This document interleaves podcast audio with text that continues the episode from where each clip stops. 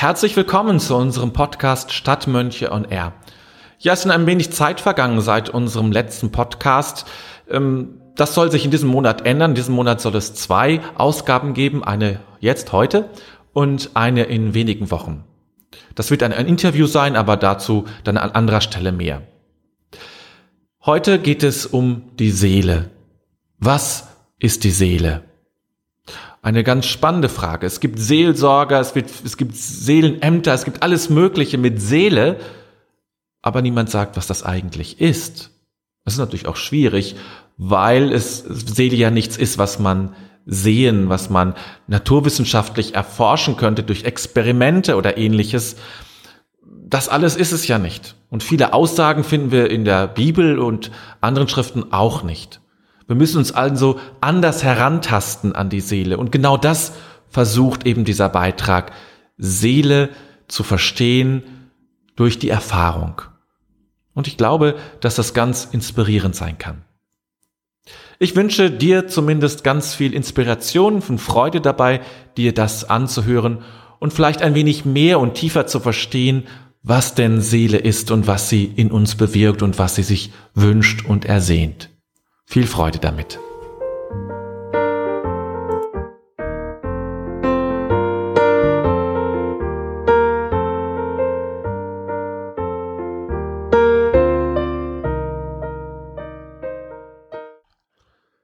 Was ist die Seele?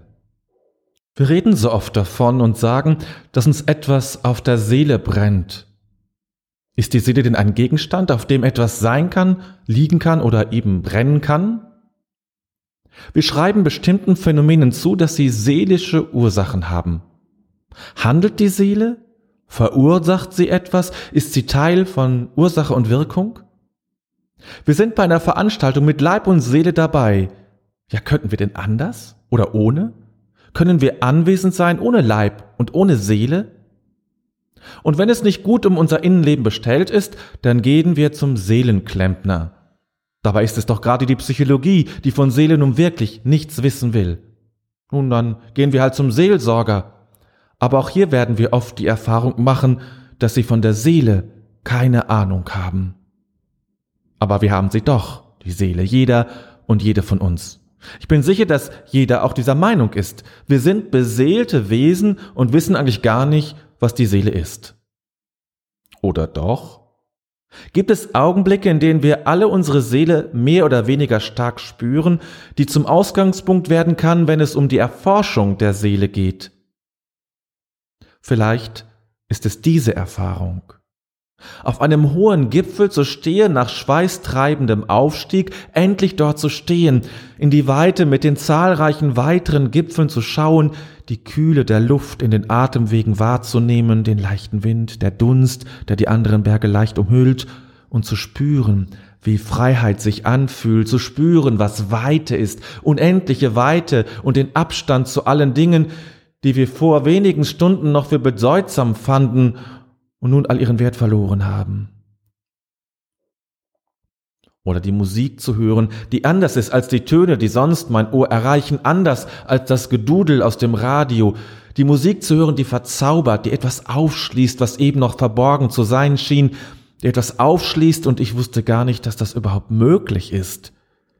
Und einzutauchen in diese Klänge, auf den Klängen sich auszuruhen, zu tanzen, sich mitnehmen zu lassen und es zuzulassen, dass diese Musik alles in mir tun darf und in allen Ecken meines Inneren Einzug halten darf. Oder der Augenblick, wo jemand in unsere Augen schaut und wir uns gemeint wissen. Da schaut jemand nicht, wie er oder sie viele andere schon geschaut hat. Nein, da schaut jemand, wie ich noch nie angeschaut wurde. Da schaut jemand und ich weiß, ich. Und nur ich. Sonst niemand. Dieser Blick, der ist nur für mich. Und den wird nach mir niemals wieder jemand sehen. Und dieser Blick sinkt tief hinein in mich ich fühle mich mit allem gemeint, beabsichtigt, angezielt, und der Blick sagt Ja. Einfach Ja. Ja. Ja. Wie geht es uns mit der Seele dann, wenn wir das ein oder andere erlebt haben Oder etwas anderes, etwas ganz eigenes und individuelles, was alle anderen als völlig uninteressant und banal erachten, wo alle dran vorbeigehen, alle, nur du nicht, denn du spürst etwas, was keiner sonst an diesem Ort spürt. Ich habe selber einen solchen Ort, der für sich genommen völlig banal ist, er ist sogar sehr technisch und pragmatisch, doch immer wenn ich daran vorbeigehe, fühle ich das, was ich Seele nenne. Es ist eine ganz bestimmte Straße auf dem Gelände des Uniklinikums in Münster. Der Weg wird Versorgungsstraße genannt. Die Mitarbeiter betreten das Klinikum durch diesen Weg. Anlieferungen werden gemacht.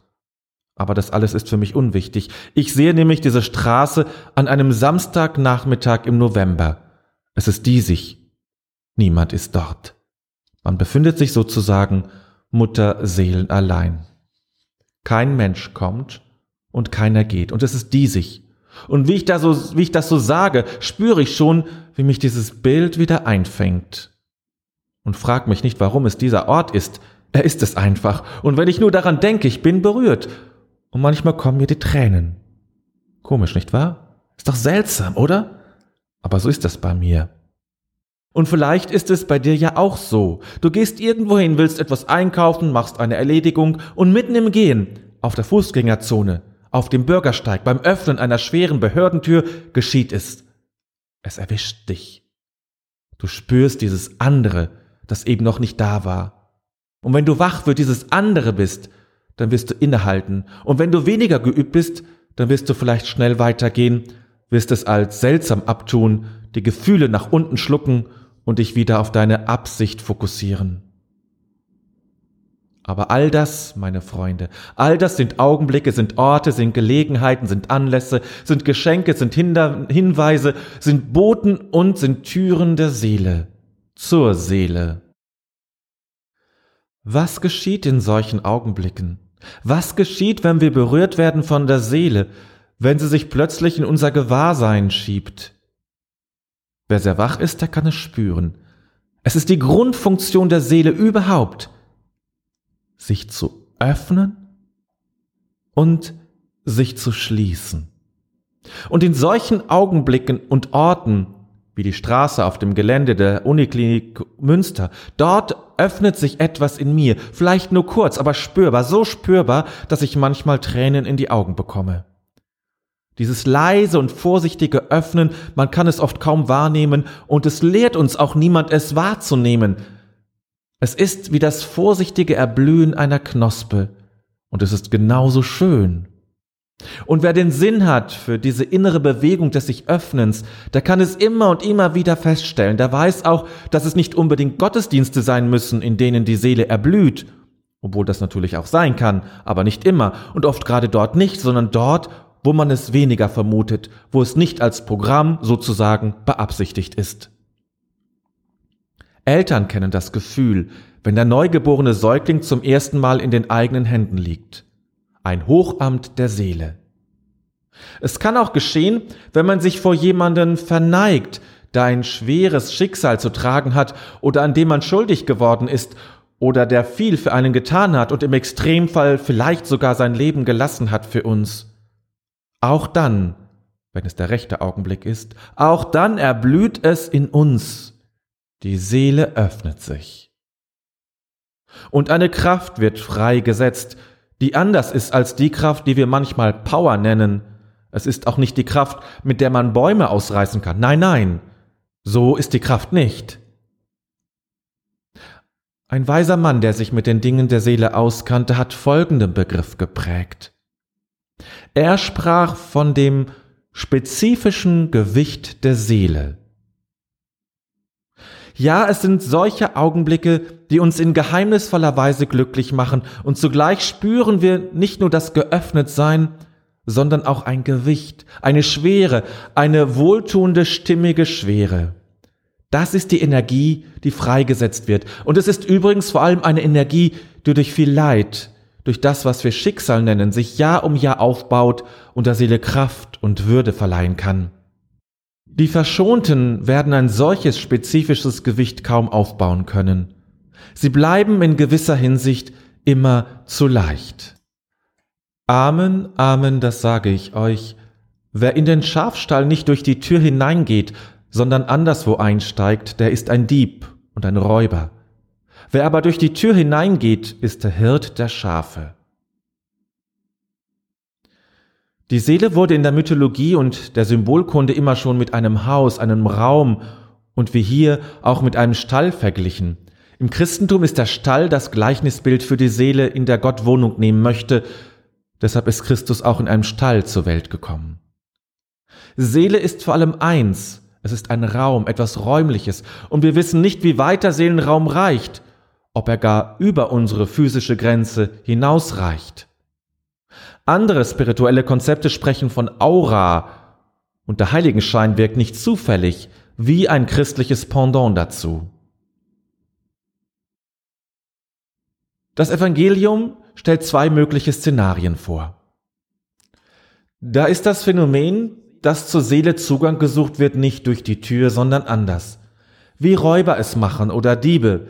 Sie brechen Fenster auf, zerschlagen Glas, zerbersten Holz und heben Verschläge aus den Angeln so verschafft man sich gewaltsam Zugang, um zu nehmen, sich zu bereichern und sich nicht darum zu kümmern, was dieser gewaltsame Zugang zur Seele für Folgen hat. Wir sprechen hier von Übergriffigkeit, ja von Missbrauch, wo jemand die Grenze überschreitet, nicht auf eine Einladung warten kann, ein Nein nicht akzeptiert und eigenes Verlangen und haben wollen über die Interessen der Seele stellt.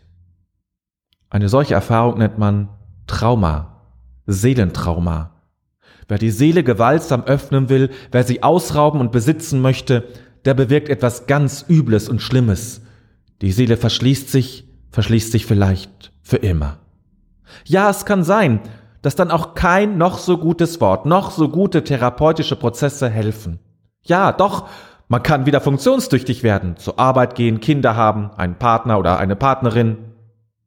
Aber die Seele, dieses so empfindliche Organ, Sie öffnet sich bei all dem nie mehr. So kann es sein. Zum Glück ist es so nur sehr selten. Viel häufiger ist es, dass dich die Seele zwar öffnen kann und öffnen will, auch trotz aller Übergriffigkeit anderer, aber es wird nicht wahrgenommen. Die Zeiten des Öffnens werden als Gefühlsduselei, als alberne Sache, als dummes Zeug abgetan. Und dann schaut sich die Seele das an und öffnet sich vielleicht nicht mehr. Könnte schon. Aber was bringt es, wenn es so bagatellisiert wird? Nein, das mag die Seele nicht. Ich bin die Tür, wer durch mich hineingeht, wird gerettet werden. So sagt Jesus seinen Jüngern. Das Geöffnetsein der Seele, dieser Zustand, dieses potenzielle Geschehen, das ist Christus, ist somit göttlich. Wenn unsere Seele sich öffnet, dann machst du ohne jeden frommen Gedanken und ohne Gebet, ohne Amen und Halleluja eine spirituelle Erfahrung, eine geistliche Erfahrung. Und dieser Satz sagt auch, dass die Rettung durch das Geöffnetsein geschieht, dadurch, dass auch Gott nur dann wirklich in der Seele Wohnung nehmen kann, wenn ich die Seele geöffnet habe. Es kommt nicht, er kommt nicht verstohlen daher, er nimmt sich nicht, was ihm gehört. Er überwältigt die Wächter der Tore nicht. Er wartet lange, sehr lange, bis es vielleicht geschieht. Aber spätestens nach unserem Tod wird es geschehen. Die Seele öffnet sich ganz und gar und für immer im göttlichen Raum, den wir gewohnt sind Himmel zu nennen, und wird eins damit, ohne sich darin zu verlieren. Ja, so ist das mit der Seele. Und was tun wir nicht alles, damit es endlich geschieht, damit die Seele sich öffnet und wir eine Bezogenheit und Zugehörigkeit erspüren, die nicht von dieser Welt ist? Was tun wir nicht alles? Jugendliche neben Drogen deshalb und tanzen sich in Trance. Psychotherapien werden gemacht, Meditationsretreats gebucht und es, wird Alkohol getrunken, Medikamente genommen, es wird Gewalt angetan, gemordet, geraubt und Kriege geführt, weil man es nicht aushält zu leben mit einer verschlossenen Seele. Nein, ein Leben, in dem sich die Seele nicht öffnen darf, es ist ein schweres Leben. Dabei ist es doch so einfach, könnte es doch so einfach sein. Mein lieber Freund, meine liebe Freundin, ich wünsche uns viele Augenblicke, in denen sich die Seele in Sicherheit öffnen kann. Dass wir der Seele folgen und ihr trauen und die Tränen des Ergriffenseins nicht wegdrücken und die Gefühle nicht hinunterschlucken, sondern als Zeichen dafür werten, dass gerade die Seele ganz weit auf ist. Ich wünsche uns allen Räume und Orte, und seien es die ungewöhnlichsten und seltsamsten, an denen wir wie vom Blitz getroffen stehen bleiben, weil wir merken, jetzt, jetzt ist es soweit, jetzt hat es mich erwischt. Die Seele hat sich geöffnet, und nun kann vielleicht endlich jemand durch diese Pforte Einzug halten, der dort wie keiner zu Hause ist und der nichts nimmt, gar nichts, sondern gibt und die Seele erfüllt mit einem wunderbar warmem Licht.